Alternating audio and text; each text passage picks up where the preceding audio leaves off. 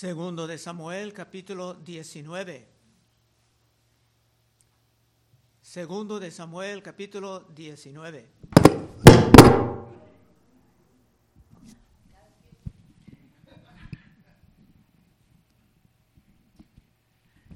Vimos en el último capítulo que el gran levantamiento de Absalón finalmente se fracasaba, dejando a su líder colgado en un árbol, mostrando la manera en que estaba bajo la maldición de Dios. Gracias. Deuteronomio 21, 22. Si alguno hubiera cometido algún crimen digno de muerte y lo hicieres morir y lo colgares en un madero, no dejaréis que su cuerpo pase la noche sobre el madero. Sin falta lo enterrarás el mismo día, porque maldito por Dios es el colgado. Y no, no contaminaréis tu tierra que Jehová tu Dios te da por heredad. El que está colgado así está bajo la maldición de Dios. Y por supuesto, Cristo Jesús, tu Salvador, caía bajo esa maldición, salvando a ti de tus pecados. No solamente del castigo de tu pecado, sino también del poder del pecado que antes reinaba en tu vida. Bueno, David tomaba todo esto muy mal porque esta vez David sabía que no iba a reunirse con su hijo llegando a su propia muerte. Porque hablo de esto. Cuando el primer niño de Betsabé se murió, David estaba triste, ayunando pero no estaba tan destrozado como ahora.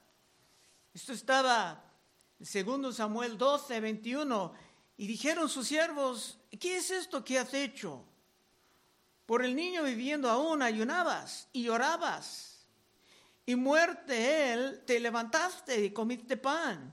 Y él respondió, volviendo aún el niño, oh, perdón, viviendo aún el niño, yo ayunaba y lloraba diciendo, ¿Quién sabe si Dios tendrá compasión de mí y vivirá el niño? Mas ahora que ha muerto, ¿para qué he de ayunar? ¿Podré yo hacerle volver? Yo voy a él, mas él no volverá a mí. David pudo anticipar reuniéndose con ese niño. otra vez, llegando a la eternidad. Pero esto jamás pudo pasar con Absalón, porque Absalón estaba en, el infierno. Con esto podemos empezar en el versículo 1. Dieron aviso a Joab, y aquí el rey llora y hace duelo por Absalón, y se volvió aquel día la victoria en luto para todo el pueblo, porque oyó decir el pueblo aquel día que el rey tenía dolor por su hijo. Y entró el pueblo aquel día en la ciudad escondidamente, como suele entrar a escondidas el pueblo avergonzado que ha huido de la batalla. Mas el rey, cubierto el rostro, clamaba en alta voz, Hijo mío, Absalón, Absalón, hijo mío, hijo mío. Un ingenuo pudo concluir que con la muerte de Absalón, que el peligro ya ha pasado. Pero no, el reino aún estaba en gran peligro y David tenía que emplear toda su capacidad y toda su influencia para reunir la nación y sanar los heridos emocionales, especialmente de los grandes, de los poderosos. No era el momento ahora para David comportarse como un discapacitado por sus emociones incontrolables. Cinco. Entonces Joab vino al rey en la casa y dijo, hoy has avergonzado el rostro de todos tus siervos, que hoy han librado tu vida y la vida de tus hijos, de tus hijas y de y la vida de tus mujeres y la vida de tus concubinas, amando a los que te aborrecen y aborreciendo a los que te aman. Porque hoy has declarado que nada te importa, tus príncipes y tus siervos, pues hoy me has hecho ver claramente que si Absalón viviera, aunque todos nosotros estuviéramos muertos, entonces estarías contento. Bueno, David realmente necesitaba esa fuerte exhortación y se puede decir que Dios estaba usando a Joab para sacar a David de su momento de debilidad. Pero la utilidad de Joab en el reino estaba ya rápidamente acabando. Joab aún hablando dice en siete, levántate pues ahora y ve afuera y habla bondadosamente a tus siervos, porque juro por Jehová que si no sales no quedará ni un hombre contigo esta noche. Y él como su capitán. Y esto te será peor que todos los males que te han sobrevivido, sobrevenido desde tu juventud hasta ahora. Entonces se levantó el rey y sentó a la puerta y fue dado aviso a todo el pueblo diciendo, he aquí el rey está sentado a la puerta. Y vino todo el pueblo delante del rey, pero Israel había huido cada uno a su tienda. Israel era las tribus del norte, Judá era la tribu de David. Te van a chocar un poco. Esto era el momento para David de orar y emplear toda su fuerza, porque la muerte de Absalón no era una garantía de que el reino pudo estar reunido. Nueve. Y todo el pueblo disputaba en todas las tribus de Israel diciendo, el rey nos ha librado de mano de nuestros enemigos y nos ha salvado de mano de los filisteos. Y ahora ha huido del país por miedo de Absalón y Absalón, a quien habíamos ungido sobre nosotros, ha muerto en la batalla. ¿Por qué pues estáis callados respecto de hacer volver al rey? Era de repente muy claro para que para sobrevivir como nación se tenían que volver al rey. Pero en su sabiduría David no iba a venir con fuerza, como Cristo no va a forzar a ninguno aquí a seguirle, sino que iba a emplear la delicadeza para reafirmar su autoridad. Aún estaban viviendo en los momentos muy peligrosos, hasta explosivos. Pero la pregunta aquí es interesante, muy interesante. ¿Por qué pues estáis callados respecto de hacer volver al rey? Esa pregunta es relevante a nuestro país y otros llamados los occidentales. Porque nosotros hemos estado muy bendecidos en el pasado honrando a Cristo como el rey de la mayoría cuando la fe cristiana era muy popular, casi dominante. Pero ahora cayendo en toda forma de perversidad sexual, la violencia, la suavidad con los criminales, los abortos, el socialismo, etc., estamos al borde de la ruina. Y uno pudo preguntar, ¿por qué pues estáis callados respecto de hacer volver al rey? Es tiempo para nosotros volver a nuestro rey. Y no, no hablo de David, sino del hijo de David, Cristo Jesús. 11. Y el rey David envió a los sacerdotes Sadoc y Abiatar, ellos eran como sus espías durante la crisis, diciendo, hablad a los ancianos de Judá y decidles, ¿por qué seréis vosotros los postreros en hacer volver el rey a su casa? cuando la palabra de todo Israel ha venido al rey para hacerle volver a su casa. Los del norte de Israel, de Israel estaban ya casi listos para llamar al rey, para regresar. Pero los de Judá, los traidores que se levantaban con Absalón, con Ahitofel, tenían miedo. de tal vez iban a enfrentar represalias insoportables. Así que la situación era muy, pero muy delicada. Y David tenía que emplear toda, todos sus recursos con cautela máxima. 12. Aún David comunicando a los ancianos de Judá, vosotros sois mis hermanos, mis huesos y mi carne sois, porque pues seréis vosotros los postreros en hacer volver al rey. David pasaba esto por sus fieles entre los sacerdotes, la información, pero todo el mundo sabía que ya era el momento de volver al rey. Ahora David va a empezar a tomar decisiones muy valientes, hasta chocantes, para lograr la unidad. Se va a llamar como general no Joab, sino el grande que trabajaba por Absalón. 13. Asimismo diréis a Amasa, ¿no eres tú también hueso mío y carne mía?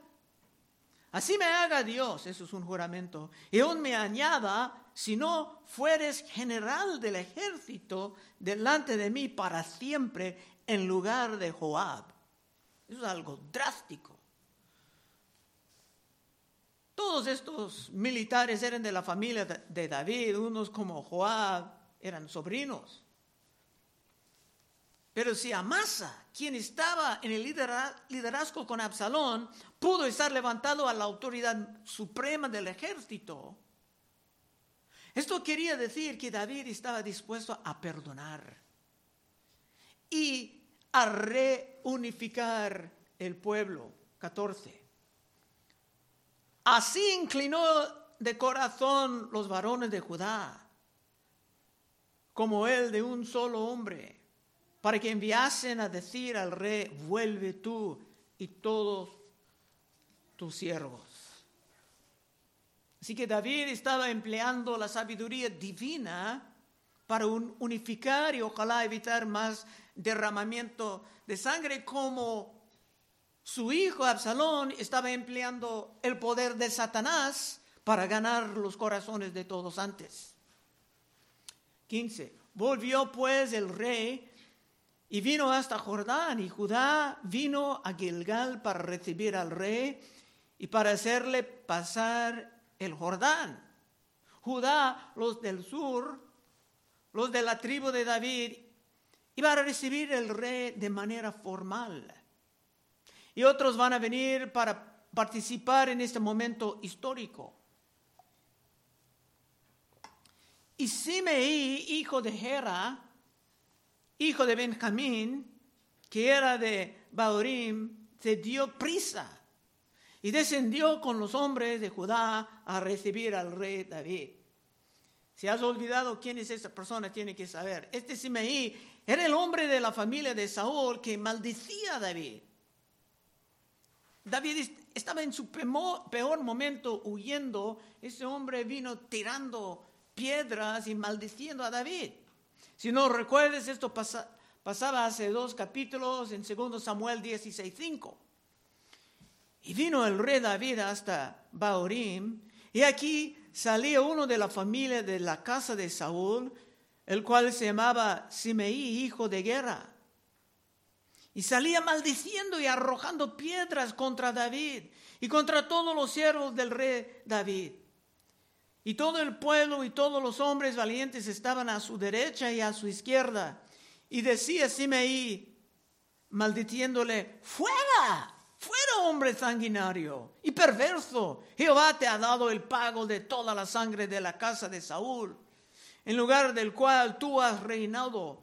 Y Jehová ha entregado el reino en mano de tu hijo Absalón. Y este aquí sorprendido en tu maldad porque eres hombre sanguinario. Eso es lo que dijo hace dos capítulos. Pero ya viendo que el motín de Absalón ha fracasado, y que evidentemente Dios aún estaba con David. Era el momento de rogar la misericordia. 16. Y Semeí, hijo de guerra, hijo de Benjamín, que era de Baurim, se dio prisa y descendió con los hombres de Judá a recibir al rey David. Con él venían mil hombres de Benjamín, asimismo Siba. Siba era el siervo de Saúl que calumniaba a Mefiboset, criado de la casa de Saúl con sus quince hijos, todos eran poderosos. Y sus veinte siervos, los cuales pasaron el Jordán delante del rey y cruzaron el vado para pasar a la familia del rey y para hacer lo que a él le pareciera. Entonces Semí, hijo de guerra, se postró delante del rey cuando él hubo pasado el Jordán y dijo al rey, no me culpe mi señor de iniquidad, ni tengas memoria de los males que tu siervo hizo el día en que mi Señor el Rey salió de, Jerusalén. No los guarde el Rey en su corazón, porque yo tu siervo reconozco que he pecado. Y he venido hoy, el primero de toda la casa de José, para descender a recibir a mi Señor el Rey. Ahora Semeí, como todo ha cambiado, pudo decir, el rey es mío. Porque reconozco mis errores y estoy dispuesto a prometer mi fidelidad. Y venía con muchos hombres, mil hombres, que pudieran ser muy útiles como una demostración de poder para David. Y no es nada fácil saber si su arrepentimiento era sincero, pero tampoco era necesario a estas alturas. David pudo perdonar con toda sinceridad por el insulto personal, pero por lo que me hizo en contra de la santa ley de Dios, Salomón va a juzgar en el próximo libro. Pero esto no era el momento para más derramamiento de sangre. 21.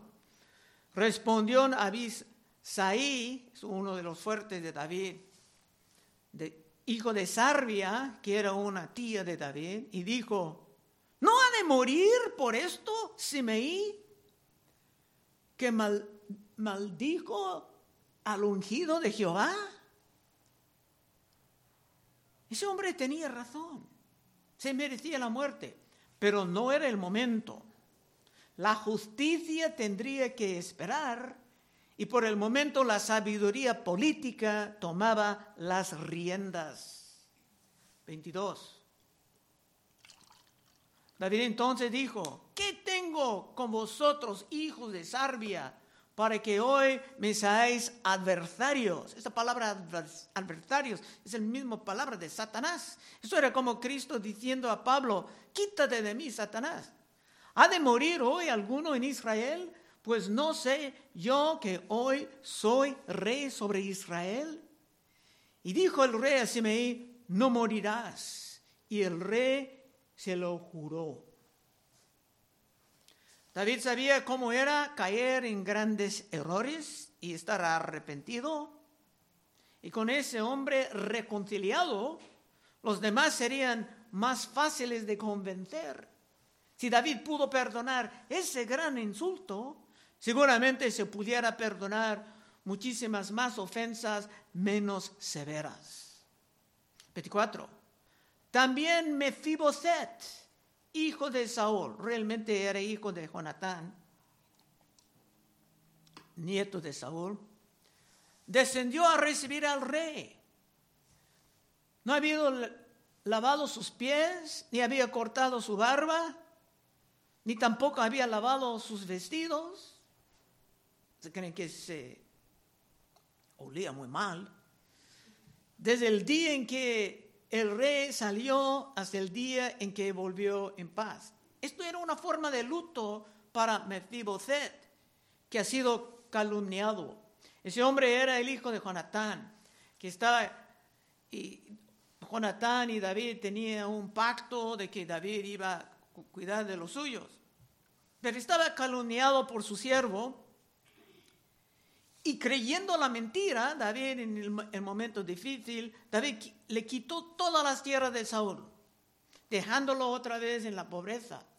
Pero Mefiboset siempre ha sido fiel a David y en un sentido es un gran héroe de la historia que tenemos en esta noche, por lo que nos puede enseñar. 25. Luego que vino él a Jerusalén a recibir el rey, el rey le dijo, Mefiboset, ¿por qué no fuiste conmigo? Cuando David salía huyendo. David, creyendo la calumnia, la mentira, pensaba que Mefiboset formaba parte de la rebelión. 26. Y él respondió, rey señor mío. Mefiboset pudo decir, mío es el rey. Tiempos buenos, tiempos malos. Mío es el rey. Rey señor mío, mi siervo me engañó, pues tu siervo había dicho, en albardarme un asmo. Tenía muchos recursos que Mefiboset iba a mandar y llevar al rey, pero se quitaron del camino. Y montaré en él e iré al rey porque tu siervo es cojo pero él ha calumniado a tu siervo delante de mí sobre el rey. Mas mi señor el rey es como un ángel de Dios. Haz pues lo que bien te parezca. Era Mefiboset la persona que realmente estaba mandando estas provisiones. Pero su siervo recibió el crédito. Pero será nuestro héroe porque jamás va a insistir en sus derechos, sino que solamente va a celebrar la misericordia que recibió de David. 28. Porque toda la casa de mi padre era digna de muerte delante de mi señor el rey. Y tú pusiste a tu siervo entre los convidados a tu mesa. ¿Qué derecho pues tengo aún para clamar más al rey? No está no estaba pidiendo nada. Esa era la actitud más humilde, más consistente con la misericordia y la gracia que ha recibido de David. Y si nosotros seremos maduros en la fe, debemos de copiarlo por la misericordia y la gracia que nosotros hemos recibido del Hijo de David. 29. Y el rey dijo, ¿Para qué más palabras? Yo he determinado que tú y Siba os dividáis las tierras. Esto no era justo. Pero tampoco era justo para Salomón más tarde decir a las dos prostitutas que se debían de cortar el bebé en dos, sobre el cual ellas estaban luchando. Y probablemente Salomón estaba ahí presente como joven, como, como un joven en estos momentos observando a su padre, operando en la sabiduría divina para exponer los corazones de los hombres. Si no era una columna, lo que dijo el siervo de Mefiboset, entonces se protestaría en contra de cortar en dos las tierras.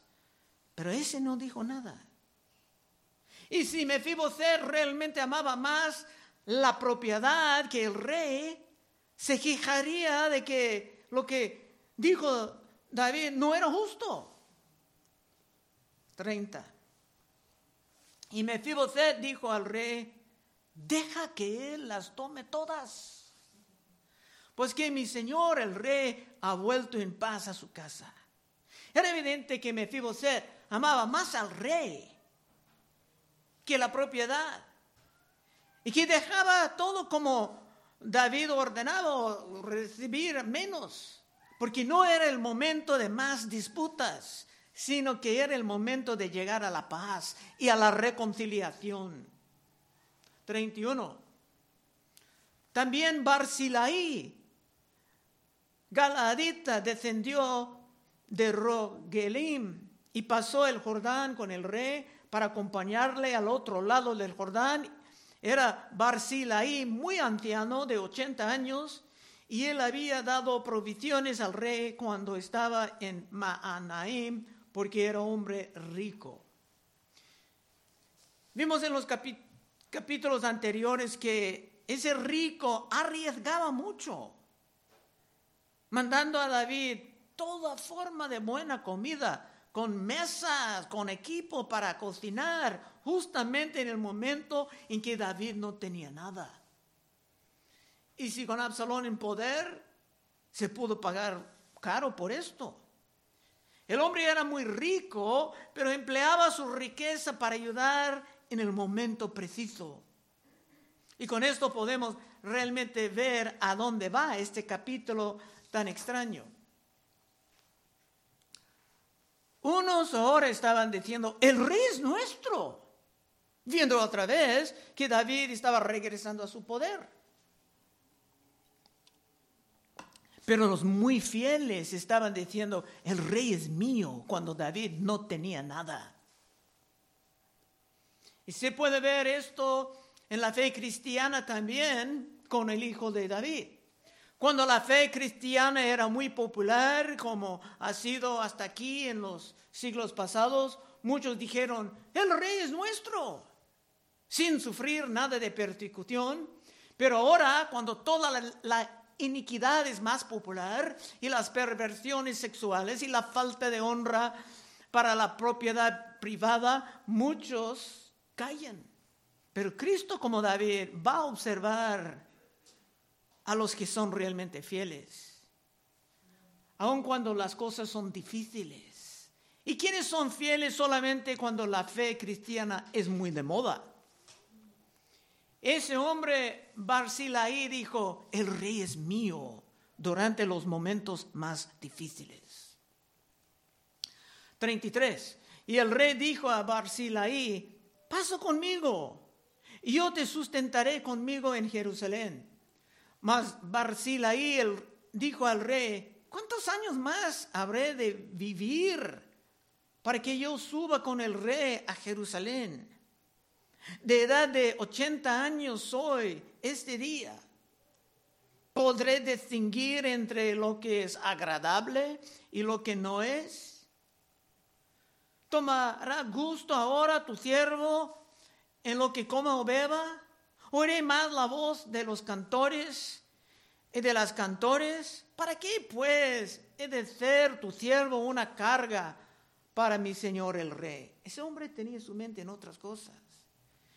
Ese hombre es otro héroe de la historia. Porque en vez de buscar la manera de disfrutar la victoria, va a prepararse para el momento de su partida para estar con Dios.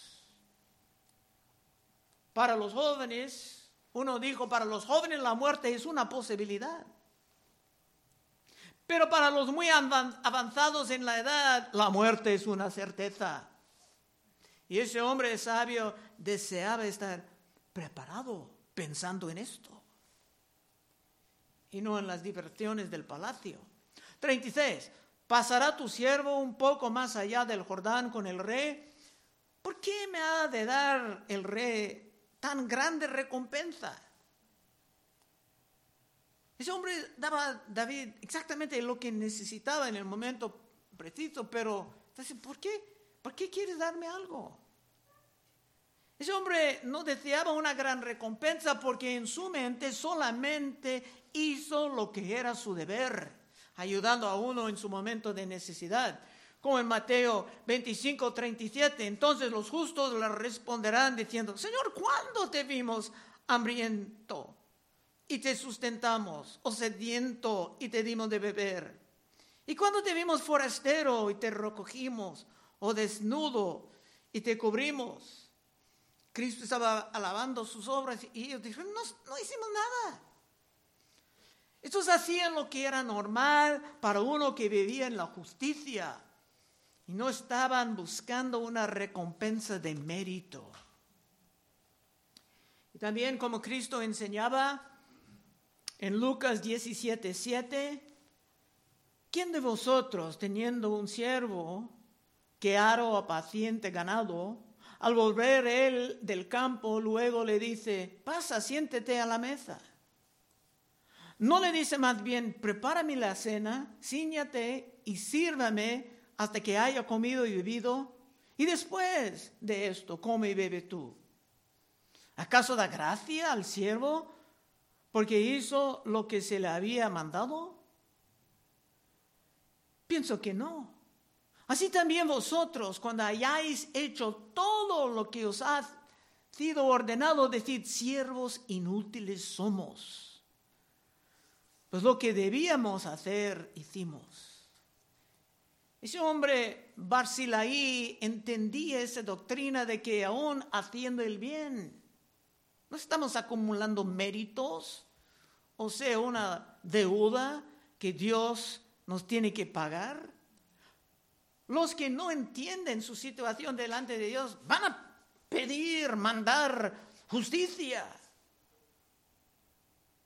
Los sabios van a pedir misericordia. 37. Yo te ruego que dejes volver a tu siervo, que muera en mi ciudad. Estaba pensando en la muerte, porque estaba muy cerca. Junto al sepulcro de mi padre y de mi madre. No quería pensar en cantores de música, estaba pensando en que en poco tiempo estaría en la presencia de Dios. Mas he aquí tu siervo Kimam, que era su hijo, que pase él con mi señor el rey, y haz a él lo que bien te pareciere. Y el rey dijo, pues pase conmigo Kimam, yo haré con él como bien te parezca. Y todo lo que tú pidieres de mí, yo lo haré. Y eso es lo que Cristo dice a nosotros cuando estamos fieles. Pide y se os dará. Este Kimam era su hijo que pudo tal vez aprender algo importante en el palacio con David. Y si David deseaba hacer algo, se pudo hacerlo con su hijo, mientras ese hombre justo se preparaba por su eternidad con Dios. 39. Estamos casi al fin.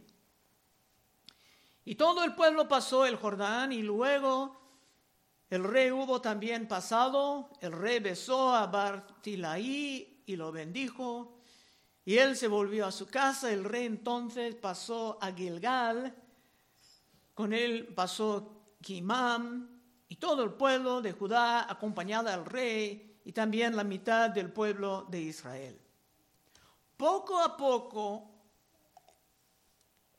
las cosas estaban regresando a la normalidad. Pero no todos eran tan maduros como Mefiboset y Barzilai. 41. Y aquí todos los hombres de Israel vinieron al rey y dijeron, ¿por qué los hombres de Judá, nuestros hermanos, te han llevado y han hecho pasar el Jordán al rey y a su familia y todos los siervos de David con él? Ahora los del norte expresaban su enojo implicando, el rey es nuestro.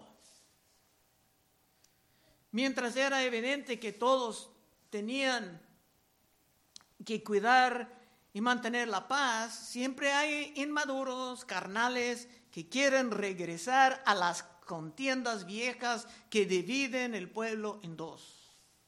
42.